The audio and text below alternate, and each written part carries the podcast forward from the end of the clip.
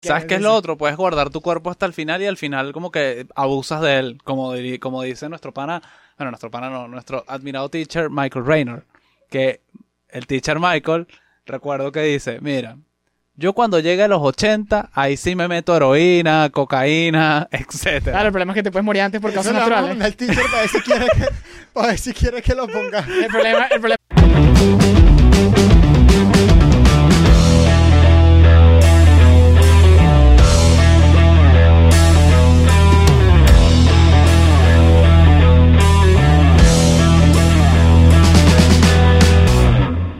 Acaba de comenzar el episodio número 24 Cuatro. de Bien Puestas. El tema hoy es el moodiness. El moodiness. Vamos a entrar en contexto. ¿Qué es el moodiness? ¿De ¿Quiénes dónde son las personas moody? No, huevones. Ajá. Para explicar quiénes son las personas moody, tenemos que, o sea, explicar qué es mood. Ujú. Porque moody sería Mood, pero no de la manera del caption que ponen las niñas en... No, no, no, no. Este, ¿qué es el mood? El mood. ¿Qué es, qué es mood? Mood es, o sea, se traduce como estado anímico, que no es lo mismo que emoción. Una emoción es, te dicen, aquí está tu nacionalidad estadounidense. Tú que entras en una emoción gigante, tú que no joda. Entonces, ahora, el, el, el mood, el estado anímico, ya es algo que va por más tiempo. Tiene se diferencia por tres características fundamentales. Por un lado, el mood dura entre horas, días y semanas. Dura bastante, pues. Tú no vas a estar una semana, aunque yo lo estaría celebrando. Tengo mi nacionalidad, no joda. Este. Yo estaría celebrando por años. La, la, la emoción dura horas, el mood dura bastantes días. Como que día tras día te paras en un mundo así todo, verga, no quiero hacer nada. Porque es lo que es lo que lo- lo- los más identificables, pues. Los moods negativos. También se distingue porque la emoción se siente fuerte. Y, o sea, es de, de corta duración y es un, es un sentimiento fuerte. Bien sea que te sientes triste, te sientes muy triste, o te sientes muy feliz, o muy arrecho, muy emocionado. El mood es durante días. Tienes mariposa en el estómago. Dura, dura días. Y por último, cambio fisiológico. Esta la, la agarro fuera de, de base, ¿no? O sea, cuando tú te, cuando tú te arrechas, te arrechas o, o te pones triste o te emocionas mucho, hay cambios, o sea, cuando es emoción, hay cambios, cambios, químicos en tu cerebro. no, hay cambios fisiológicos, pues, o sea, te pones rojo, Mm. te, te sudas, se te acelera el corazón, el mood no. También vamos a definir a las personas moody como aquellos que su actitud, no solamente su, su estado anímico, depende mucho de lo que de su, de su alrededor. Exacto. Esas personas que si el día está nublado van a estar tristes. Por, por, Muchos lo llaman como, o sea, según las investigaciones que estamos, un- los llaman débiles porque tienen una incapacidad de manejar sus emociones y otros los llaman Ignorante. ignorantes. Yo digo que son los dos. Que esos son los estoicos que llaman a las personas ignorantes. Luego vamos con eso. Exacto. ¿Qué pasa? O sea, porque, porque hablan de esto, porque hay cosas que son externas a ti. Por ejemplo, que te molestes por una semana porque tu equipo de tal deporte perdió. Entonces, ¿qué pasa? Es una cosa que te emociona mucho, que es externo a ti y tú no controlas, y es como que, bueno, está bien, está, eh, está lógico que te arreches por un momento, pero no que entres en mood por una semana porque, ajá, es una vaina que tú no controlas, pues. perdió la vino tinto. Entonces, más allá de no controlar la situación, pasas a no poder controlarte a ti. Y dejas que la situación te controle. Exacto. Entonces, eh, las personas moody normalmente, no es que normalmente, pero es esperado que de 10 días, 3 estén arrechos o más. No necesariamente arrecho. Es que es- el, el tema es la volatilidad. Exacto. Que de repente estás ahí y a los cinco minutos estás así todo arrecho, pues por un rato largo. Exacto. Exacto. Lo ¿Sabes que, lo que se busca es que estas personas manejen, no es que nosotros lo buscamos, la conversación se trata de esto, que estas personas manejen como las externalidades eficientemente. ¿Cómo lo digo? Bueno, O sea, hay muchos argumentos que, que dicen estas personas, ¿no? Claro. Las personas moody, las que Cuando tú, cuando tú le dices a ella, coño, pero ¿por qué no te relajas? ¿Has probado la meditación? ¿Has probado tal cosa para mejorar este problema? Y ellos te dicen, Es que Diego, yo vivo la vida muy intensamente. Ujú. Tú no dejas que nada te afecte. exacto, yo estoy muy a tono con mis emociones, tú no. Yo no ¿Qué vivo en es el país de las maravillas ¿Qué como es tú. eso, chico? Yo, yo creo que yo le he dicho eso a Manuel. Sí. Pero indirectamente, o sea, no, no se lo digo como algo negativo, como reclamándotelo. Te lo No, digo no. como, como con low key envidia, ¿no? Coño. Puede Pero- ser. Y no sé si, no sé si servirá como excusa. Porque yo creo que de, de los tres, yo- tal vez yo soy como más moody. Sí. Sí, además que creo que eres el que tiene los moods que perduran más tiempo.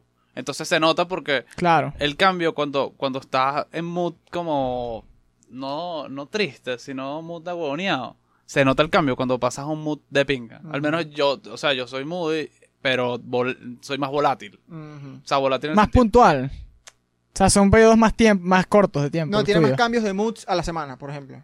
Exacto, porque otra cosa de, de- o sea, todos somos moody, o to- todos tenemos un aspecto de nuestra vida que nos pone moody, pues, que, no, que, no, que nos cambia el estado de ánimo por un tiempo. Una cosa que yo digo, A menos que sea estoico. que me, que, me, que me quiero echar flores aquí, es que cuando yo estoy moody y nos toca grabar, yo como, o sea, como que hago el flex, aprieto los músculos y, y vemos cómo hago para que, para que salga el episodio bien.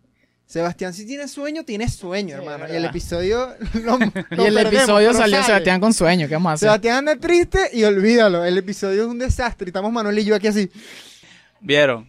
Atrás de ahí Diego, ¿dónde está? Ajá. Atrás de esa sonrisa.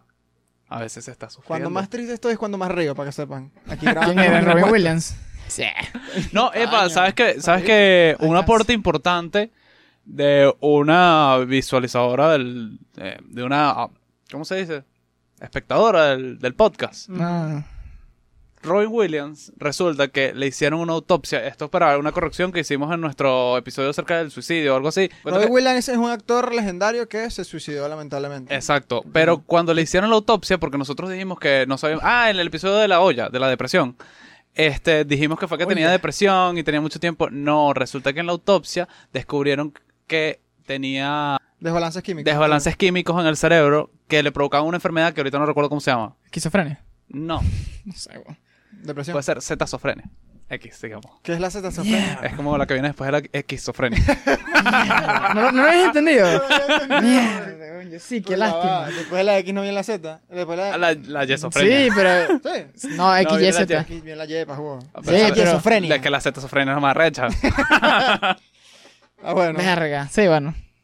Me, me gustó. ¿Sabes? que Yo creo que las personas moody, coño, no son tan felices en el sentido de que, verga, siempre, siempre, cual- como que cualquier cosa les puede joder su día. Cualquier cambio inesperado en su rutina o en su vaina, es como que ya se me tumbó todo, ¿cómo voy a lidiar con lo que me queda? Es como que les cuesta mucho sacar esa, es, quitarse esa piedra del camino y, coño, sacar, salir adelante. Es como que, que estrés ser moody. ¿Sabes quiénes son muy moodies? Los venezolanos.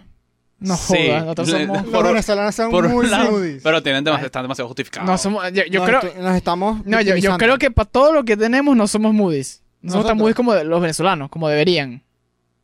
Tú dices que deberíamos ser más drásticos. Para todo lo que ¿Cuántos viven. venezolanos conoces, pues? No vivo en Venezuela, pues. No sé, pero...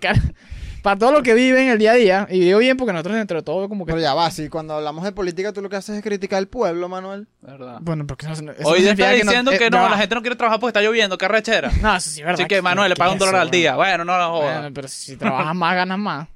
Bueno, depende, y vas escalando, pues. No, pero lo que, es, que- es que obviamente tiene mucha, mucha culpa la gente, pero lo que digo es que reciben muchos coñazos. ¿Pero de qué? ¿De, de artículos y bromas? ¿Opiniones? ¿Qué? No, reciben coñazos en la calle todos los De días. la vida, pues. Los claro. empresarios, o sea, para todos los peos que pasan día a día no son tan muy... Ahí, ahí venimos con el podcast bueno, en el que yo estaba sacando información de Philosophize This, que me lo recomendó, recomendó Sebastián. Eh, no, se los recomiendo. Otra de mis recomendaciones clarísimas, Philosophize This. Una ladilla. Epa, de filosofía Lo que- lo que sí increíble. Explica gigantemente bien. Lo que sí recomiendo es el show este que tú ves en YouTube, The School of Life. The School of Life. Ese sí está bueno. Está dinámico y son buenos, buenos videos. Pero en este podcast de mierda que me recomendó Sebastián, Philosophize This, súper aburrido, me da risa. El locutor o el host decía unos ejercicios para que tú no seas tan moody, ¿no? No, pero Y ya no plan- lo pongas como tu ayuda. No, pero es que no, no, no. Él, bueno, él hablaba de los Un estoicos. podcast pero pres- de X, sigue. un podcast de filosofía. filosóficos. Que tuvo una, una partecita de autoayuda. Por favor, no me vuelvas a interrumpir. Ok, pero coño, no Él digas. agarra, porque no voy a hablar de autoayuda, yo voy a hablar lo que me dio risa. Ok. Este tipo decía unos comentarios como de, Sebastián, o cualquiera que esté escuchando, Hey, you. tú no manejas cómo va a ser tu día.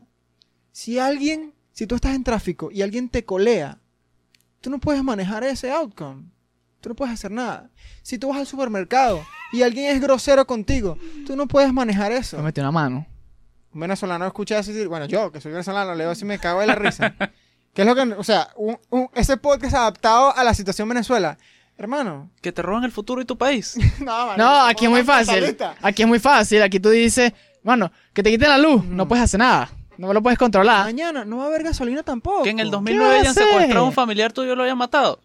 No, porque tú lo llevas a Tú otro no nivel, puedes manejar chamo. eso. Tú lo llevas a otro nivel. pero es que ese es el tema, pues. El tema es. Pero lo que pasa es que eso no te pone moody. Eso ya es una vaina. Marica, Sebastián se fue a todos lados. o sea, qué carajo. No. Se fumaste una. weón. Pero yo estoy hablando de cosas en serio. O sea, lo, lo bueno, que yo también. No, eh, eh, Sebastián se fumó una y fue bastante fatalista, pero, pero es cierto. Sí, o sea, es sabes que es incluso hay una, hay una antropólogo, si, no, re- si mal no recuerdo, Antropóloga. antropóloga o antropólogo, no sé si es un o una, en este caso es un individuo humano y ya, Ponela a que fue ella. a estudiar, eh, fue a estudiar una tribu en no sé dónde, qué mal, qué mala referencia estoy dando aquí, pero fue a estudiar una tribu y se dio cuenta que Vamos a hacer algo. Ya ponte inventar vainas épicas. porque- Sí, dio un nombre, una tribu ¿De dónde coño vamos a arrechísima. buscar? Se fue para los Mira, Alpes. Una tribu yo- egipciana.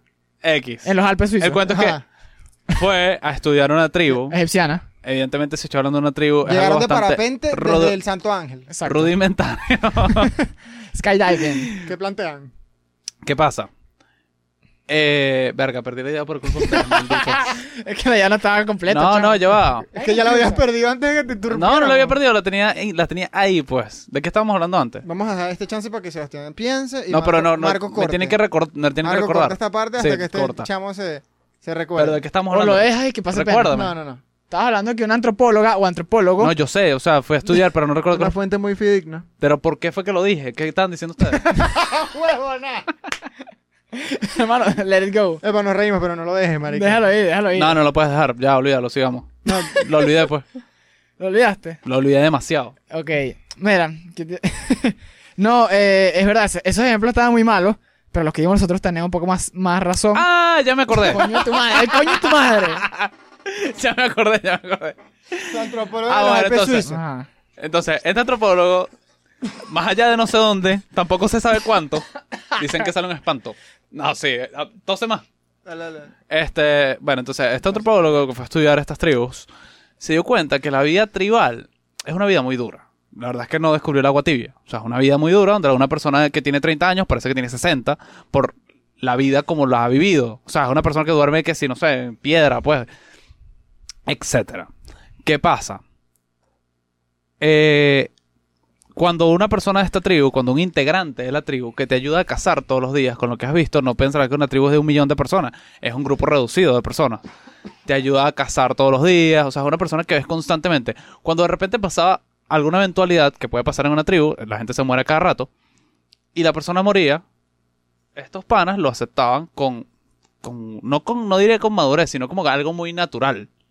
Era, es, es algo como que, bueno, la gente se muere. No es que no les duela, ni es que no la vayan a extrañar, ni es que no entiendan el tema de la muerte como los perros, que es que, ay, ¿cuándo vuelve? No, que se murió, pues, literal. Pero el asunto es que entienden que la muerte está fuera de su control, la gente se muere todos los días y nada, el pana de ahí de veinte y pico de años se murió. Coño, lo que pasa es que en las condiciones que viven tiene sentido aceptar esa. eh, ¿Y en los muerte. venezolanos? No, no es lo mismo.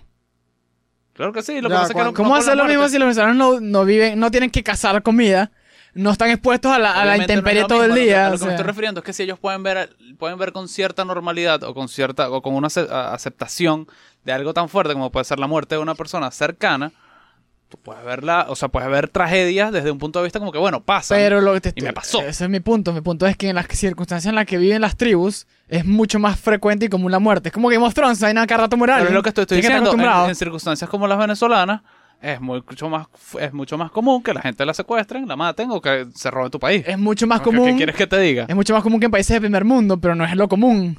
¿Entiendes? No, no sé si es lo, lo normal o lo esperable lo que uno debería buscar en la vida, pero es lo que pasa, pues, aquí en Venezuela. Es como también lo, estaba, lo otro que estaba viendo. Eh, en Arabia Saudita o en uno de estos países árabes, digamos unos más, Irán, es normal y es esperable que mate, que violen a una mujer por andar sola en la noche en la calle. ¿La mujer lo disfruta? No. ¿Es una vaina que la gente acepta que pasa? Sí. Si tú sales de noche, eres mujer y estás sin un hombre en la calle, muy probablemente te violen, pues. Ok. Son vainas que pasan, ah, pasó. Yo, ya va. Bueno, ok, pero yo creo que, por ejemplo, en Occidente, por las costumbres de vida que tenemos, el estilo de vida que tenemos, unas cosas, tragedias como un secuestro, un asesinato, tragedias, no, nunca las vas a tomar, o sea, nunca vas a, a hacer, no quiero adelantarme, pero nunca vas a ser estoico con ese tipo de cosas.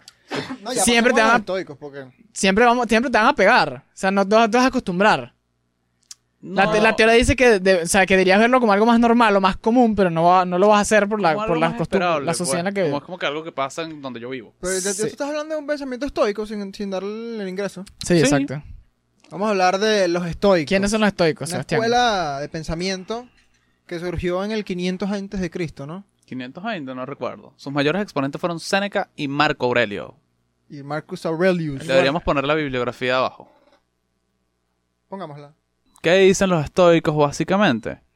Ajá. Eso, lo que hemos estado hablando No, pero- los últimos siete minutos. Explicar algo mejor. Los Eh, estoicos plantean una teoría de que si nosotros esperamos o nos preparamos para las fatalidades de la vida o los momentos tristes, cuando lleguen, ya los, ya los veníamos, ya los veíamos venir, entonces no nos van a, no nos va a impactar tan fuertemente. Aceptarlo como que el día que pase, por doloroso que sea, es como que de por, es hasta cierto punto esperable. Entonces, eh, no es que no te afecte, es como que no reaccionar tan emocionalmente a la vaina. Por eso, por eso ellos dicen, los estoicos, que arrecharse, como, como siempre, llevar todo al- a los polos es malo, pero que, por ejemplo, arrecharse no tiene sentido. Claro, pero ya, o sea, pero es que no lo, pon- ponlo- vamos a ponerlo con situaciones más aterrizadas, porque si sigues hablando Se de fue la luz. violaciones de niños, O Está descubrir, grave. ok, se fue la luz. No te puedes arrechar porque se fue la luz. O sea, sí te puedes arrechar, pero ¿qué ganas? Pierdes una arrechera, pierdes tiempo, estás ahí arrechado dos horas por una vaina que tiene cero control sobre la vaina. Y que se fue la luz, ¿qué vas a hacer? Marico, se fue la luz. Tengo un libro o una lamparita y... o sea, ya. estás afectando tu salud mental por algo que no puedes cambiar por más que quieras, a menos que seas millonario y puedas comprarte una planta en ese, en ese mismo segundo, qué sé yo. Pero estás afectando tu salud mental y a veces hasta física, porque si te estresas o te amargas mucho, se, se- como ya dijimos, se, se manifiesta físicamente Ya, por algo que no tienes control. Tú ¿Qué? tienes planta. Bueno, pero si eres millonario puedes comprar gasolina. No tienes que ser millonario para comprar gasolina. Para tener una planta prendida en Venezuela 4 o 5 horas, claro que sí. Millonario. Millonario. Coño, o sea, tienes que tener mucha plata. Difiero, pero bueno. Para prender todos los días la planta y 4 horas, ¿sabes cuánto? Se, o sea, tienes que tener como 40 litros de gasolina todos los días. Difiero. No, claro que no. La, una pla- una- esta planta se lanza 10 litros por hora. 10 litros por hora. No, pero esta dicha tiene gasta que joda. Bueno, por eso. Con 40. 100 Con 100 mil tablas tienes. Y eso es un Bueno, en Venezuela se hace millonario. y eso es un décimo del millón. En Venezuela se hace millonario. ok. Pero bueno, ajá. Eh, Ojo, no queremos decir, o por lo menos no quiere decir, que tú digas que la realidad está bien como es. Simplemente la aceptas como es. Es decir, no es que, ah, no, se va la luz, chévere. Así es la cosa aquí, así deberían ser. No, tú sabes que existe un primer mundo donde no se va la luz. Pero como no vives en ese primer mundo, te tienes que adaptar a lo que existe. Pero no adaptarte a regañadientes, como que, bueno, qué rechera, sino como que con pragmatismo. como Sacar, que- sacar lo, me- lo mejor de la mierda en la que estás. Pues. no, tratar de no, tra- tratar de no revolcarte. Ya no, como no que- sé, si- no sé si sacarlo mejor, pero es como evitar sufrir. Exacto, es como no sí, revolcarte. ya tú estás hundido, es como que estás ahí sobre la mierda. No te revuelques a rech- a rech- o sea, no- por la rechera no te revuelques en ella. Es como que, ok, está ahí, la voy a oler porque no puedo ignorar que existe, pero me quedo aquí tranquilito. Los estoicos plantean un pesimismo que tranquiliza. Exacto. Exacto, es Ey, ey. no juzgar, solo Exacto. aceptar. Ellos, ellos comparten el ejercicio diario de despertarte y decir, hoy es probable que yo sea sometido a una situación donde me humillen. Hoy es probable que yo lidie con egoísmo de un amigo. Hoy es probable que tal vaina. O sea, el estoicismo te dice que las personas que están alrededor de ti van a ser malas, pero que eso no te afecte y que no lo veas como algo fatal, sino que lo veas como que ellos hacen ese mal porque son, Ignorante. porque son ignorantes. No, bueno, él habla más que nada, como que exacto, de, de la ignorancia que tiene el, el ofensor, así le, el, el ofensor hacia ti. O sea, un ofensor que no te conoce, no es que te va a ofender directamente por algún hecho que te hizo que te cagó el día. Él dice que él es ignorante sobre ese, Exacto. esa ofensa que te hizo. Que no veas una traición como una traición, Ajá. sino que la veas como el hecho fortuito de alguien ignorante que te hizo daño Exacto. y que tú tratas de, de- de- de verlo como un daño em, externo a ti. Exacto. Y es como que, ah, exactamente, es algo que simplemente pasa. Que lo que dijo Stephen West sobre esta visión es que me parece interesante. Si dice, si tú esperas un resultado positivo o tienes un, un pensamiento de que va a pasar algo positivo, te pueden pasar dos cosas. O que tu reacción sea neutral porque pasó lo que esperabas, o que sea mala o depresiva porque pasó la vaina mala que era más probable. En cambio, si lo ves desde un punto de vista un pelo más negativo, el pesimismo que estamos hablando, el pesimismo positivo, suena eh, contradictorio, pero eh, lo es, literalmente. Pero, si espera, ya es la idea. sí, entonces si tú lo ves desde ese punto de vista, tienes ese pesimismo positivo, entonces te va, pueden tener dos resultados. Uno, o neutral, como el otro anterior, o positivo, una sorpresa, te lleva una sorpresa. Pues si esperas lo malo y de repente pasa algo bueno, coño, es algo positivo. Y si pasa lo malo, que es lo más probable, es neutral porque es lo que esperaba. O sea, yo lo que, lo que entendí es que lo malo, o sea, lo, lo que es negativo, lo que entendemos por negativo, es algo esperable. No es que vivas la vida esperando cosas malas para sorprenderte cuando te pasen cosas buenas, sino entendiendo que en el mundo pasan cosas buenas y malas y como, o sea, cosas que entiendes de manera bu- buena o entiendes de, de manera, de manera positiva o negativa y simplemente pasa, pues. No, no, no hay que emitir tanto juicio acerca y no es como, porque el tema de, que, de que tú vayas viendo pesimista es que hasta cierto punto te estás defendiendo. Es como las personas que, que mencionan bastante las personas tóxicas. No, es que él es tóxico. son personas que nada más mediante el lenguaje demuestran que se están defendiendo. O sea, esta persona es tóxica, que eh, estar, eh, yo soy una víctima de esta persona. Es lo mismo, yo soy una víctima de la situación cuando vas por el mundo diciendo, no, que es que mm, en cualquier momento me traiciona, porque es como vivir con desconfianza. Es simplemente aceptar que esas vainas pasan y que no te tome como que por sorpresa, Dios mío, se fue la luz. Marico, Bueno, vainas pasan. De, de hecho, dice que los estoicos dicen, o sea, consideran que emitir juicios sobre si lo que, algo que te pasa es bueno o malo no, no es tu lugar. O sea, como que a ti no te toca emitir el juicio si lo que te pasó es bueno o malo. Si te chocaron el carro es bueno o malo, eso no lo decides tú. Esa es la creencia de ellos. Entonces, Además que tiene mucho que ver, porque yo creo que ellos tienen bastante influencia oriental. Y tiene que ver con que, con lo que estamos hablando, que eres víctima de las situaciones y no te gobiernas a ti mismo. No sé si te gobiernas a ti mismo, suena como muy autoayuda, pero como que no... Así que no eres esclavo de las situaciones, las adversidades. creo que eso Exactamente, no eres esclavo de las adversidades y que, Más o sea, el cuerpo pasa, el cuerpo se deteriora, etcétera, etcétera, pero lo importante es gobernar tipo tu mente. Fuera, fuera de vainas. Pues entonces como que... Pablo Coelho. No, tráiganse a Daniel Javi La- aquí. No, sí, exacto. La mente de... eh, Básicamente lo, lo olvidé, pero como que... Otra vez. No es que somos, o sea, no somos cuerpo y mente, somos mente. Entonces uno tiene que preocuparse de tener una buena salud mental. Y si vives entre estos altibajos, es súper de- de- Jodido, o sea, deteriorante. como Ah, ok. la vida es un sub y baja. Van a pasar cosas buenas, van a pasar cosas malas. Entonces, como la idea es mantenerte en el nivel, si tú esperas las cosas malas, no vas a bajar tanto con ellas. O no vas a sufrir. Exacto. O sea, que, que plantean los estoicos. Ellos no, o sea, no hay que verlo de una manera de autoayuda, porque ellos ni siquiera plantean la No. meditación. Esto es filosofía pura. Aunque esto va a Literal. sonar como que... Bueno, hay una meditación que plantean, pero. Sí, eh, o sea, ¿qué, qué dice un estoico? Por lo menos, esto ya es una situación actualizada. Pero dice que si tú te enfermas, ¿verdad? Y faltas un día al trabajo, y tienes un jefe súper estricto que al día siguiente te va, A votar. puede que te vote o te va a joder, te va a gritar, y tú lo sabes. Entonces tú estás enfermo, no vas al trabajo, pero sabes que no puedes controlar lo enfermo que estás ese día. Entonces, obviamente, esta situación de incertidumbre, de que puede que me voten, te va a poner moody. ¿Qué dicen los estoicos? Los estoicos te dicen a ti, no la estupidez de estés, eh, no, no estés triste, Mm, eso es lo más estúpido, lo hemos dicho. Los estoicos te dicen a ti, ¿quién eres tú para preocuparte? ¿Quién eres tú para decir que estás pasando un mal momento? O sea, los estoicos Exacto. te dicen, No es tu tú lugar. no sabes si que te voten es, lo bueno. mejor que te puede Ah, pasar. Exacto. Además, dicen esa vaina. Exacto. O sea, es como que sáltate la meditación, sáltate la preocupación. Nosotros quitamos, o sea, le cortamos esto a las patas. es de las filosofías más pragmáticas que he visto. y lo que te decimos es, no le pares bola. No, es como que no le pares bola, sino es que no te, ¿quién eres tú pa cru- pa- para preocuparte? Y O sea, como que tú ves el futuro.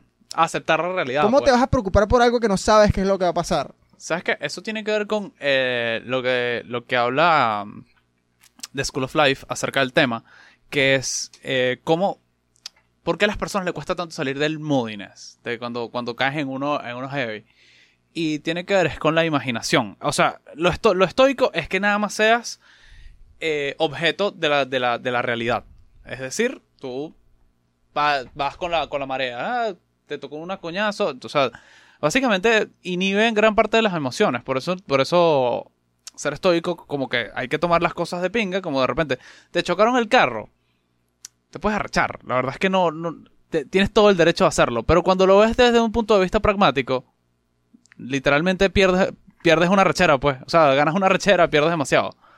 Cuando al final lo que tienes que tratar de resolver. Más allá de eso, lo que dice School of Life es imagínate, o sea, las personas que, que les cuesta salir del moodiness es por el tema de que ellos piensan que esa rechera o esa tristeza va a durar eternamente. Mm. O sea, no, no llegan al más allá, como que en dos semanas, este choque, ok, mi carro va a estar ahí chocado, pero yo voy a estar tranquilo. Quizás me acuerde, me da rechera, pero es como que un ejercicio de imaginación tratando de imaginar en el largo plazo, no quizás, no las cosas buenas ni, o, o- o peores, sino como que tratando de imaginarte que al final no, no es que te cambió la vida para siempre. Exacto, Es como que te jodió estas dos semanas, no te jodió la vida. Exacto. Sí, pues, eso no O aplica. vas llegando tarde, 10 minutos.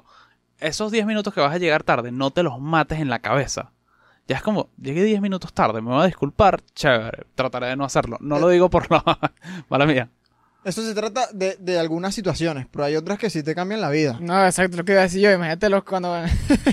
Coño, este está mal. En el 98, cuando nos Chávez dijeron, no, voy a estar en dos años mal y ya. No, Sí, sabes que no, yo me no, fui, no, me fui, En largo plazo voy a estar bien. me fui a un ejemplo Aquí Estamos más. politiquísimos. Aquí estamos. estamos. Me fui a un ejemplo más, Pero bueno, más el fuerte. capítulo de los Kennedy. ajá. Que es que si perder la vista o perder un, un miembro. Coño. Es Perder- como, si te pones a ver, te puedes aplicar la misma lógica al carro. Solo que es mucho más largo. Pero es como que mucho más fuerte, Son- pues, como si te va a cambiar la vida. Coño, eso pueden ser. Eso es lo que digo, que no sirve para todo. Exacto, porque pueden ser, no sé, depende de la edad que tengas y la situación en la que estés. Pueden ser 10, 20, 30 años pasándola mal para que después te acostumbres y, ok, esta es mi nueva vida. Yo, qui- yo quiero hablar de Sebastiancito, el estoiquito. Claro. Eh, para mí la, la, la filosofía estoica me, me cambió la vida para bien y para mal. A ti te persiguió. te- ella te buscó a ti, tú no la buscaste a ella. No, yo estaba viendo mis videos de School of Life tranquilamente. Yo quiero que, yo quiero, déjame hacer una introducción corta. Yo quiero que sepan que lo, lo que va a decir Sebastián a continuación es una de las razones por las que yo dije, con este loco tenemos que hacer un podcast. De pana. O sea, te lanza, una- te lanza unas anécdotas como que yo cuando tenía 15 años, yo era demasiado estoico. Yo veía, yo veía videos de YouTube sobre esta escuela de pensamiento. Me metía en School of Life con mis 15 años. Cuando, ¿qué hacías tú a los 15 años, Manuel? Juega Play. Juega Play. Claro. ¿Qué hacía Sebastián? Arrechame porque metían gol en FIFA, ¿ves, Modines? Leía de filosofía. Conchale, es que... Sácate el micrófono. Es que sí, pues, además que un niño de 15 años cuando ves el video de los estoicos y te dicen que sí, a la gente que se arrecha son unos imbéciles, tú con 15 años y que claro, uno no tiene que estar arrechándose por la vida. Y la verdad es que es muy útil para hasta cierto punto, pero como, como todos los polos son malos, la, la filosofía estoica. Yo tenía, no sé, 15, 14 años más o menos, de repente tranquilamente yo viendo mis videos de School of Life, cambiándome la vida literalmente. School of Life es fonte divita. O sea, tú tienes 7 años no un estoico. italiano. Este, Tú tienes 7 años siendo un estoico. No, teniendo influencia acerca de la escuela de pensamiento. Ok. Ok. Y yo cuando vi el video me quedé maravillado. Maravillado que busqué que si la... Ahorita no lo recuerdo. Busqué la, la biografía de Séneca, la biografía de Marco Aurelio. Este, vi más videos, el de Te- el- el- había uno abajo, que no sé si lo viste, el de TEDx. TEDx no, TED no sé qué vaina. También, y yo, que claro, que esta es la filosofía que, que debería gobernar el mundo. Yo no Tú entiendo por dijiste, qué la- este es mi Hakuna Matata, dijiste tú. Exacto, esta es mi Hakuna Matata. Claro. Tengo una pregunta. La rutina del Sebastián de 15, 14 años era despiertas, porno, filosofía, porno o era filosofía, porno, filosofía. Exacto. No mientas. No, era. ¿Qué venía primero? No mientas. No, filosofía, filosofía porno. Para dormir. Ya va. o sea, Para Vladimir. Ah, o sea, filosofía dos horas seguidas y después un rato ah, pornografía. no. Pero bueno, el asunto es que, la, o sea, las desventajas, yo como una persona, niño de 15 años, que puede, que tanto puedo haber absorbido de la filosofía, lo que le, o sea, la parte negativa que le veo del tema del, del, del estoicismo es que cuando lo llevas al extremo, como estoy diciendo de los polos, no te permites vivir. O sea, no te permites sentir la vida en... en... A plenitud. Exacto, como que no, no a plenitud, de- en vivo, pues. Es como, se murió mi perro. Y Yo tengo siete años viviendo con mi perro. Y la verdad, el hecho de que yo lo sufra y lo llore no va a cambiar el hecho de que el carajo se murió. Pero O es sea, algo humano. No tiene sentido. Yo ando llorando, o sea, como que sigue con la vida. O sea, se murió el perro, ya disfrutaste, o sea, disfruté mis siete años con el perro. Ese es Mateo, ¿no? No, pero que Mateo no- hablamos en los episodios de los estafadores. Mateo se murió. Esta es la actualización. Ah. ¿Cómo? Entonces es como que. ¿Pero qué, qué te dice vivo. eso? Coño de tu madre, chico, de bolas que duele, tienes que vivir la vida. Pero también es mi misconception acerca de los estoicos, porque tenía 15 años. Yo nada más tomé como que uno no tiene que andar perturbado por la vida. Mira, pero una o sea, pero pregunta. ¿para qué me sirve? Porque ahora cuando se va la luz, yo tranquilo. Ah, bueno, yo yo pana también. tranquilo decimos que se va la luz. Yo también. Pero mira, una pregunta. Eh, o sea, si tú eres así extremadamente estoico. Lo fui. No, no, pero digo, o sea, hipotéticamente, tú eres una persona extremadamente histo- estoica. ¿Cómo drenas o cómo liberas? O sea, cuando uno, uno tiene que tener una rechera de vez en cuando porque ahí drenas. Uno tiene que, coño, tener esa, de vez en cuando te No. liberas. weón. ¿Cómo- si no tienes eso, ¿cómo, cómo lo drenas? Hermano, O sea, lo que pasa es que ser estoico es una vaina. Yo, yo no lo fui, yo no fui a ese nivel, obviamente. Pero es una vaina que tú eres. pero Lo que pasa es que no, no sé cómo decirlo de una manera que no suene como autoayuda, pero eres eres, dueño de tu... eres dueño de tu mente. Literal, pues, no, las perturbaciones, ¿Qué es las perturbaciones externas no es que no existen, es que tú no dejas que pasen, son vainas que tú lo ves de una manera pragmática, es como que arrecharse no tiene sentido, y si lo ves desde un punto de vista pragmático, lo que pasa es que somos humanos y vivimos, si lo ves desde un punto de vista robótico, es que de pana arrecharse no tiene sentido, tú no cambias nada Ajá, arrechándote. Pero, O sea- una cosa, si tú viste estos videos a los 15, a los 16 ya tú eras un Buda, pues. Bueno, pero que vi un video y a la A práctica mí- es otra vaina. A mí me impacta demasiado y no sé si es admirable porque no sé si te sirvió mucho, pero, o sea, ¿cómo haces tú? Yo con 15 años, yo veo un video, la información entra por aquí y sale por allá. No, tampoco así, tampoco Sí, así. total. O sea, No, yo, pero- yo, yo hago algo, o sea, cualquier disciplina, y a los tres meses me la di yo. Ah, no, pero es que tú eres una persona muy mood, muy moody. No, moody. Demasiado moody. tiene lo que pasa es que hay vainas que, que quizás no identificas, pero que, que te marcaron, no sé, la vida de No, Kobe, qué sé yo. Ahorita, ahorita ya de grande sí tengo la capacidad como de tomarme las cosas más en Mm. serio y que estos videos me interesen más. Mm. Pero a mí me parece loquísimo. Que yo a los 15 años. Tipo a los que- 15 No, años. a mí yo también. veas un video, busques la biografía de Marco Aurelio y el otro pa' jugo. ¿Sabes qué? A mí me parece loquísimo que a ti no te haya pasado con ningún tema. O sea, te entiendo con esa vaina. A mí tampoco me hubiese pasado con Marco Aurelio a los 15 años, pero sí me pasaba con otros temas. Me Más parece o- loquísimo que no te haya pasado con ninguna Más cosa. o menos con el deporte. Bueno, Hasta que me divorcié del fútbol. o sea, no sé. Yo siento que yo siento que a esa edad sí hay muchas vainas que uno se queda pegado y, y puedo un video y me encanta el tema y sigo investigando y me leo. O sea, no sé. Yo siempre he sido así de que me leo en Wikipedia las vainas y. yo me- nunca. Me sorprende yo, que tú no. yo no era así, pero he intentado de, de, de serlo. Y poco a poco voy, voy teniendo la capacidad. Mira, una pregunta. Una pregunta que le iba a hacer a Sebastián antes que se me olvide. Entonces, si tú eres un estoico, ya, ya, estás, ya eres un estoico, pues ya estás hecho un estoico al 100%.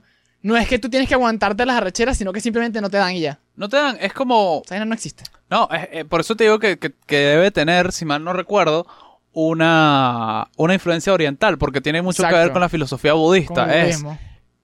el sufrimiento, el dolor es inevitable, el sufrimiento es opcional. Y eso está, o sea, una vaina tan física como es que ser quemado vivo, tú ves el, el- la foto, no sé si la encuentra Marco y la pone por acá, de el, el, el monje en California que se quemó a sí mismo vivo. Y no sufrió. No es que no sufrió. Ah, exacto, no sufrió, él eligió no sufrir. O sea, él después de muerto dijo, no, yo no sufrí. No, no, él estaba quemándose y el carajo así, pues, inmutable. Él está, le estaba doliendo en la madre. Pero llega a un punto donde los bichos Ah, pero ya va. tienen Ya dedicado va. 40 años a la vaina y como que el sufrimiento es opcional. Ya, aquí hay otro punto interesante del estoísmo, para que lo, lo, lo, lo mez- lo metamos de una vez. Eh, el tipo se, sí, o sea, se estaba quemando vivo, ¿no? Y no, no le dolía porque el sufrimiento es, es evitable, ¿no? Esto, esto va en consonancia de que los estoicistas dicen que si la vaina es una ladilla, bueno, una opción Los es suicidarse. Los estoicos dicen que si la vaina es una ladilla, una opción válida es suicidarse, ¿no? Ellos creen en eso. Sí, ellos, Sí. ellos dicen como que ten esta, este pesimismo tranquilo Ujú. y también te plantean que tú eres una persona mucho, más fuerte de lo que tú crees. Ujú. Pero si estas cosas no funcionan, ¿Te puedes suicidar? el suicidio siempre está a la mano. Es que son tan es lo que- lo que pragmáticos. dicen. Para cerrar, tanto así que Séneca, cuando lo, cuando, cuando lo, lo, lo condena a muerte, su discípulo Nerón y su familia llorando, no, Séneca, no te vayas, te queremos. Ajá. El bicho, no recuerdo exactamente sus palabras, pero dijo algo así como que... pensamientos- Su pensamiento fue como que, tranquila, la vida también es un sufrimiento. Igual, o sea, la muerte no, no es como que no, no fue algo relevante. Yo lo que voy es con este ejercicio que plantean los estoicos, que me parece súper entretenido hablar, pero repito, No sirve para nada. no creo que sirva para una mierda. No sé si se lo plantean, bueno, se lo plantean a las personas pudientes. No tienes que ser millonario para hacer este ejercicio. Los estoicos dicen que dos veces al año tú agarres y se te sometas a la peor situación posible. No que te flage- autoflageles, pero te dicen que agarres una toalla o lo que sea y te vayas a la calle. Y pases una noche en la calle.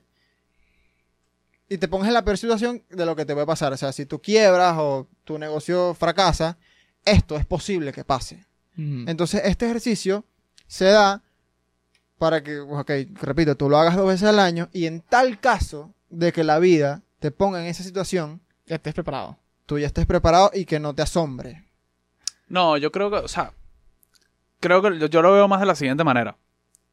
O sea, tiene que ver, imagínate, velo, velo al revés, que es las personas que fueron pobres en algún momento o tuvieron unas circunstancias de vida muy difíciles y después están en un buen momento. Cuando esas personas están en buen momento, obviamente no quieren volver a, su- a- a sus condiciones bajas, pero ya estuvieron ahí. Entonces ya es como que ellos saben que no es tan malo y que pueden sobrevivir a ello.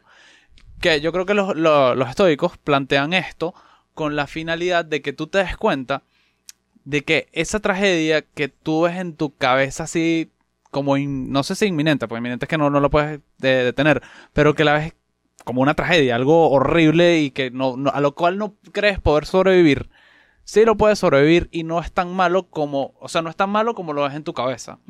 Entonces es como, o sea, creo que lo, lo veo más desde ese punto de vista. Bueno, para un, pa un norteamericano promedio, eh, ponerse en esa situación es venir a Venezuela, no jodas. No, bueno, además Sí, no necesariamente tiene que ser eso, ponte tú. Voy para Los Ángeles. Si yo quiebro, me voy No, al chico, no, me voy al bosque y hago una cabaña. Puedes hacer eso un mes al año. O sea, si tienes la plata, pues obviamente Sí. y no tienes que trabajar.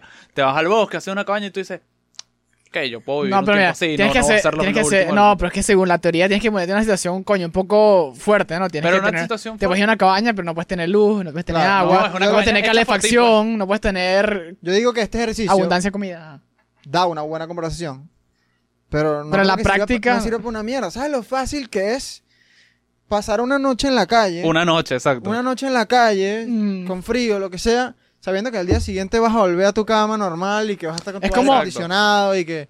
O Exacto. sea, es como que estar en esta situación eh, es demasiado difícil sabiendo que pas- mañana y pasado y puede que sea una situación de dos, tres años. Tengo un buen ejemplo. creo- Eh, Disculpa, pero antes de que ponga el ejemplo.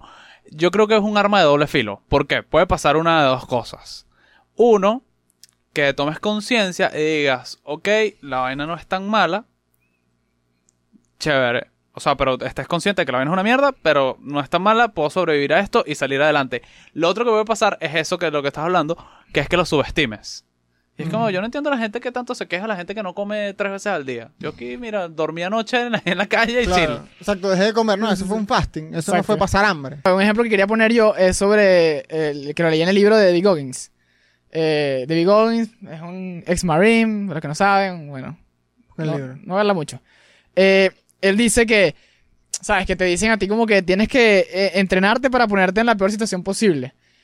Pero él dice, eso en realidad no funciona, sobre todo en, en los Navy SEALs. Eso en realidad no, no funciona tanto porque es lo que tú dices, como que voy a simular que, ponte, estoy en el medio del mar solo y tengo, no tengo comida, no tengo nada y tengo que cargar un bolso que es donde tengo mis, mi- mis únicas eh, su- eh, supplies, ¿cómo que se dice eso? Bueno, mis supplies y, y me pesa mucho y qué sé yo.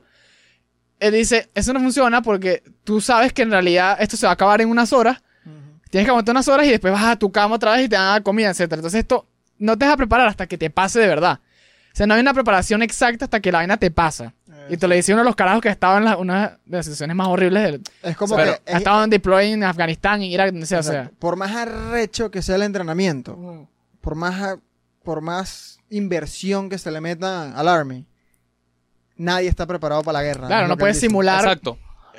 Yo que creo, o sea, yo creo que tiene sentido lo que dice David Goggins, pero En como Can't Hurt Me, buen libro. hasta cierto, buen hasta libro. cierto punto. Es decir, siguiendo la misma lógica, no, no, nadie está, o sea, no estás preparado para nada. Y realmente Sí. esos carajos están mucho más preparados de lo que pudiésemos estar nosotros debido a que Ah, hicieron bueno, claro. esos entrenamientos. O, o sea, a lo que me refiero, no estás preparado para la situación real. O sea, disparar, apuntar, aprender como que técnicas de defensa personal no es lo mismo que estar en una guerra peleando por tu vida. Claro. Exacto. Pero si, cuan- si estás en una guerra peleando por tu vida, yo me encantaría tener la preparación de un Marine. Claro. En vez de como que simplemente, no sé, estar Ser en forma yo. y ya, pues. Claro, porque tienes una noción de lo que te vas a enfrentar, solo que no tienes el, el full picture, pues. Exacto, y es que en la defensa personal se ve. O sea, hay personas que están preparadas, se saben las técnicas y como que les pasa la vaina y quedan, quedan congeladas. Pero precisamente la mayoría de las personas se preparan también mentalmente y cuando tienen que defenderse ante un ataque de una persona, reaccionan mucho mejor. No están preparadas directamente para el ataque, que venga alguien a echarte un- una puñalada con la, eh, la finalidad de literalmente matarte o apuñalarte, pero están mucho más preparadas que una persona Que no sabe nada, pues. Exacto. Exacto. No, exacto. Entonces, no te preparan para la situación real, real. O sea, no, no pueden simularla de la manera exacta como va a pasar, pero sí pueden. te da una noción. mucho. Te da una noción. Es como lo mismo que por lo menos puede pasar con el boxeo o las artes marciales mixtas. Mm. Tú puedes hacer todo el sparring que te dé la gana. Sparring es simular que estás peleando y te pueden meter par de coñazos duros. En algunos casos te noquean porque, bueno, el compañero de sparring se pasa de tragos o se pasa de pajugo y, y te vuela la cabeza. Pero nadie sabe boxear hasta que se mete en el ring. Claro, hasta que de verdad ves un carajo que tiene hambre para joderte. Epa, vean o el sea, tú no video. le estás pagando, tú al entrenador le estás pagando para que te eche coñazo. Entonces, cuando tú le digas ya, él te va a decir ya. El carajo que le están pagando para matarte a ti. Exacto. Bueno, no matarte, pues, pero. No te puedes preparar para estas situaciones por más estoico que seas. Una cosa que también quiero, con lo que quiero cerrar, es que tú, Sebastián, dijiste que antes eras mucho más estoico que ahorita, porque dices que, que te afectó. De Claro, por, por eso, porque, o sea, su primer- Sabía mierda todo.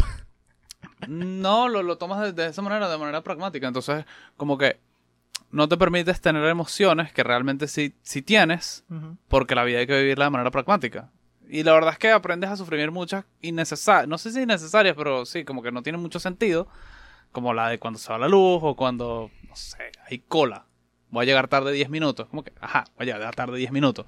Al menos que sea una reunión hiper mega importante. Ex- no voy a entrar en detalles, pero ese tipo de cosas te, te ayuda a llevarlo de manera mucho más chile. Es como que, ajá, está bien, pasa Sí. ya.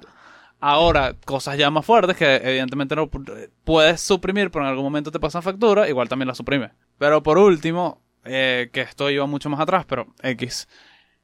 ¿Quiénes son muy propensos a ser moodies? Los teenagers. ¿Por qué? ¿Qué pasa? Pasa lo mismo que, lo, que con los niños. Los niños experimentan, experimentan emociones que nunca han experimentado, valga la redundancia, que que imagínate sentir rabia por primera vez en tu vida. Bueno, en algún momento te pasó, eras niño, no sabes manejar con eso. ¿Qué haces? Una rabieta. Porque eh, esa, esa vaina que estás sintiendo, que no entiendes, tienes que sacarla de alguna manera. Entonces hace un, un show, literalmente. Un show. Bueno, pero también, también aplica el hecho de que estás pasando por cambios hormonales. Literalmente las hormonas en tu cuerpo están muy cambiándose, entonces son cosas nuevas que no, o sea, estás experimentando cosas nuevas, más este crecimiento es una mezcla de factores que hace- te hace más propenso a ser moody a esa edad. Sí, tiene, exacto. Eso tiene que ver con los teenagers. Yo estoy hablando ahorita de los niños, pero Ah, ok, exactamente ok. lo que acaba de decir Manuel, pues. Básicamente, cuan- pa- te pasa lo mismo cuando pasas a ser teenager. Por primera vez, como que te enamoras. Por primera vez pasa, te sientes otro, otro coñazo de, de sentimientos y de emociones nuevas que Te rechazan. no sabes cómo manejar en un principio. ¿Y qué, qué haces? Te pones moody. Entonces, no, yo no voy a comer. Sa- ¿Sabes qué? ¿De qué pensamiento? O sea, siento que es demasiado equivocado, no es que me molesta. Pero cuando dicen, no sé, que si un adolescente anda despechado. Ah, lo, lo subestiman, dices tú. No, pero el pensamiento de, ah, cuando seas grande y te enamores de verdad, ahí sí te va a doler. Es como que no, e- ese carajo le duele demasiado porque no o sea, está viviendo algo que jamás había experimentado. Literal. Sí. Hace cinco años estaba jugando loco escondido. Sí. O sea, y, yo, ahorita, yo- y ahorita le acaban de traicionar algo que jamás se esperaba, ¿sabes? Como que... Además que incluso creo que lo puede vivir con, con menos madurez. Entonces, es- Claro. no, es que, no es que está despechado. Es que literal el mundo se le está cayendo. es- Yo entiendo- un, un adulto sabe que el despecho se acaba. Un adulto es más estoico. Exactamente. Por supuesto. Yo entiendo, yo entiendo de dónde viene el argumento, ese, ese argumento que tú dices, pero cae mal porque, coño, tu madre, o sea, tú estás una, lo, estás- me lo estás diciendo desde una posición de ventaja. Porque tú tienes ya recorrido y sabes que no es el fin del mundo, pero yo no lo sé. Entonces que tú me lo digu va a cambiar eso. Igual lo voy a seguir sintiendo. Bueno, vamos a cerrar con esta Ajá. situación de la que faltaba. Esta dinámica pregunta. Dinámica de cierre. Esta dinámica está fea. La situación de un padre de familia, yo, yo le llamaría un padre de familia de mierda, Un pajugo. que tiene un trabajo de mierda. Este hombre es miserable de 8 a 6 de la tarde, ¿no? Y llega a su casa todo arrecho porque su jefe es un pajugo con él, no sé, es un coal miner y no respira todo el día. Llega a la casa arrecho y drena esta molestia con su familia, esposa e hijos, ¿no? Mm, Esta dinámica plantea que si este hombre no llegara a casa de su familia, si no tuviera una situación distinta, por ejemplo, ir a una primera cita con una, Chama. con una chama, ¿no? Chama. con otra señora, Una chica. súper elegante, súper interesante, una mujer fabulosa, Va por una cita. exacto, va por una cita Con alguien que le gusta, pues. con alguien que le gusta. Así este hombre haya tenido un día de mierda en el trabajo, va a ir para esta cita con una actitud distinta. Exacto. Y va a trabajar con una actitud distinta. Exacto. Entonces lo que esto plantea es que el mood es demasiado trabajable. Yo difiero, porque bueno, ahorita lo digo. Yo difiero un poquito, o sea, siento que hay situaciones en las que igualmente. Esto es más, bueno, esto es más tipo película. Pero sí hay eh, situaciones en las que, aunque vayas a una cita, una primera cita con una chama que te encante, qué sé yo, que la estás conociendo y estás. Las primeras. Bueno, eso. Igualmente puedes ser un patán. O sea, ha pasado que no te, no te, cargas- no te quitas la carga de la cabeza, y, pero sí me parece que es controlable. Sí estoy de acuerdo con la teoría, lo que dice la teoría, que es controlable el mood. Eh, y, ahí, y ahí tocaría analizar, en el caso de cuando llegas a tu casa, por ejemplo, a, a tu familia y, y versus la cita, toca analizar más, más que nada de si es la situación o es, o es tu vida, como que de verdad tomaste las decisiones correctas en tu vida. Porque si con la cita no y con tu familia sí, porque de verdad quieres tan, lo suficiente a tu familia, o sea, analizar, coño, un análisis profundo que hay que hacer. Sí, yo creo que, más, que tiene que ver con eso. Con que, o, tiene, o sea, tienes una vida de mierda o estás en un mood. Porque ya, ya, esto, ya esto tendría una situación prolongada y creo que tiene que ver con ustedes los economistas. eh, que las personas, por ejemplo, gastan no con base en lo que ganan, sino con base en sus expectativas de cuánto van a ganar Claro. o cuánto le van a pagar. Entonces, creo que pasan, pa- pasan su vida en el trabajo o su vida, eh, su vida social con base en un evento futuro. Incluso, sabes que hay, o sea, como que las últimas definiciones, entre comillas, que he leído de la felicidad están en las cosas con las que construyes, eh, las cosas a lo largo, las cosas que vives a lo largo del journey para lograr un objetivo. Es decir, La felicidad no es la llegada, sino es el camino. Ah, no, exactamente. pero ya, deja Daniel Javis ya. Sí, No, no, pero lo que pasa Arre. o sea, esto, esto, por más de que suene de super autoayuda, lo estoy diciendo desde un punto de vista bastante, bastante, Pesimista. no, no pesimista, sino bastante serio. pues. Aterrizado, ¿no? Nada de fantasías ni nada. No es como disfruta cada momento, o sea, no es eso, pues. Es como que Ruge. eh, tratar de atesorar menos Eres el, bellísimo. el objetivo y entender que cada paso como que forma parte del asunto, pues. ¿Sabes que en, en How I Met Your Mother hay un capítulo que hablan algo parecido a eso de, de los grit, de cuando tú pasas esa rechera que vives en el trabajo, lo pasas a tu familia, que Barney le llama the, the chain of screaming, es que tu jefe te grita a ti. No, el jefe, tu jefe le grita a tu jefe, tu jefe te grita a ti, tú le gritas a tus hijos, tus hijos le gritan a su papá y tu papá es el jefe y por eso te grita a ti. Entonces, y- y- entonces después dice, no, es un círculo, después no, es una pirámide, Entonces, es una joda del capítulo, pero se basa en eso, pues. No, bueno, yo, yo lo que digo con esta situación, que me parece demasiado mala, algo que yo tomo demasiado en cuenta es los incentivos. Okay. Obviamente este hombre ya está harto de su familia, no los quiere, Mm. está listo con la esposa, por eso es demasiado importante escoger a tu pareja. Escogerla bien. No preñen a cualquiera. No preñen a cualquiera. O sea, es como que una cosa es preñar a alguien que no te gusta y otra cosa es preñar a alguien que tuviste post-nut syndrome después de la interacción. Ah, pero eso, eso es- eso le pasa, bueno, spoiler, casi un spoiler del libro que recomendó Manuel. Pero bueno, yo creo que ya lo dije. Hagan la conexión. Ay, pero porque El spoiler, libro eso es pasó en la vida real. Bueno, eso pasó en la, en la vida real. David Goggins embarazó a alguien que no, que, del Ah, sí. quien no estaba enamorado. Estaba a punto de divorciarse y se la embarazó. Ajá. Verga. Y tuvo que parar el divorcio, obviamente. Para mí, ¿Paró el divorcio? yo me acuerdo, Sí, sí, lo yo me acuerdo leyendo eso. O sea, este tipo, de- después de un poco de fatalidades que le ocurrieron. Y todas las cagas. Y exacto, el carajo tenía del trabajo, te así sido una mierda, no ganaba Exacto. plata, estaba gordo. Bueno, en fin. Esto fue como la gorra que, la gota que derramó el vaso. Exactamente. Pero bueno, sí, eh, lo que voy es que es demasiado fácil pararte a las 6 de la mañana o a las 5 de la mañana sabiendo que, no sé, te vas a meter 300 dólares al día. Mucho más difícil es pararte sabiendo que te vas a ganar 3. Claro. Yo creo que hay que tener como una tabla, o sea, hay una tabla de importancias porque es, eh, o sea, esto se me acaba de ocurrir. Hay que tener como una tabla de a las cosas a las cuales darle importancia. Cierto. ¿Por qué? ¿Qué pasa? Si tú le das la misma importancia a todo o le das la misma importancia a las cosas, eh, no sé, entregar un trabajo, Mm. como que, no sé, de, eh, ir de viaje, Mm. qué sé yo. Epa, cuando no entregues el trabajo, te vas a sentir tan mal como cuando no pasó, no, no, fue- Exacto. no, no fuiste de viaje. Que también puede pasar lo inverso, que es muy jodido, que es que no le des la importancia suficiente al viaje o a lo que quieres hacer, y entonces tampoco terminas de vivir bien esa experiencia. Claro. Y eso se te acaba de ocurrir. Sí. Qué genio. Coño. Coño, claro, porque es que te dice- Por ejemplo, hay, es que hay como tres o cuatro cosas nada más que a las que tú de verdad le tienes que dar una importancia muy arrecha, que es que, por ejemplo, salud, familia, eh, tal vez amigos, quizás. O sea, pero son Pero esas ya- que de verdad tienes que darle una importancia muy, muy alta. Ahí También hay que tener ojo con eso porque una de esas siempre va a fallar. ¿Sabes qué es interesante? La visión. Claro, de- pero bueno, no, o sea, O sea, sí, es como- obviamente le vas a dar importancia por supuesto que no te va a así no pues, quiera. Pero Pero digo que es, me- es menos probable que te decepcionen si le das nada más a esa, a que si le das mucha importancia también al trabajo, a, a, las rela- a cualquier relación, a, bueno, en fin, Exacto, a la todos plata. los extremos son malos, porque por ejemplo, algo de lo que nadie estaría en contra. Salud. Eh, tener buena salud y hacer cosas para tener buena salud por tu cuerpo y estar sano.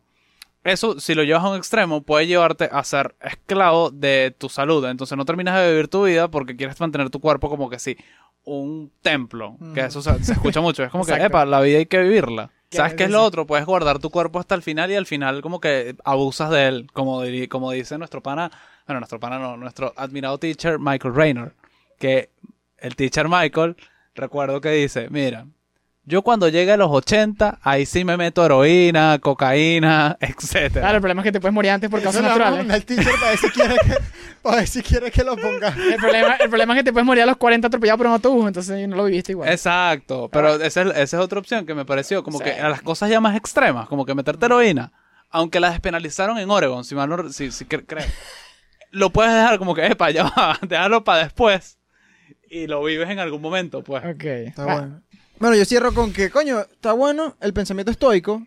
Primero porque según ellos no tienes que meterle eh, esfuerzo para lograr tener, tener esta, esta mentalidad. Pero exacto, no se vuelvan locos que pueden terminar como el Sebastián de 16, a- 16 años que dejó de sentir cuando murió su perra. Pero Mateo sí, está vivo. o sea, es como que mira, tú que estás viendo esto y estás en Venezuela, mañana se te va a ir la luz. Mañana No hay gasolina. no va a haber gasolina. Mañana no va a haber agua. Entonces, bueno, O si estás viéndonos desde Estados Unidos, como mañana alguien se te va a, a atravesar en el tráfico. exactamente. Quizás mañana haya una tormenta, imagínate. Lloverá. Exactamente. Espéralo y bueno, no dejes que te tumbe. Sí, sí. Llévalo de la mejor manera. Ahí va. ¿Qué dices tú, Mac? Mensaje para cerrar. Ya, ya. Ya, cerramos ya todo. es. Listo, y si quieren heroína, vayan para Oregon. Ajá. Epa, que bolas que despenalizaron la- la- las drogas fuertes. Saludos al teacher Michael.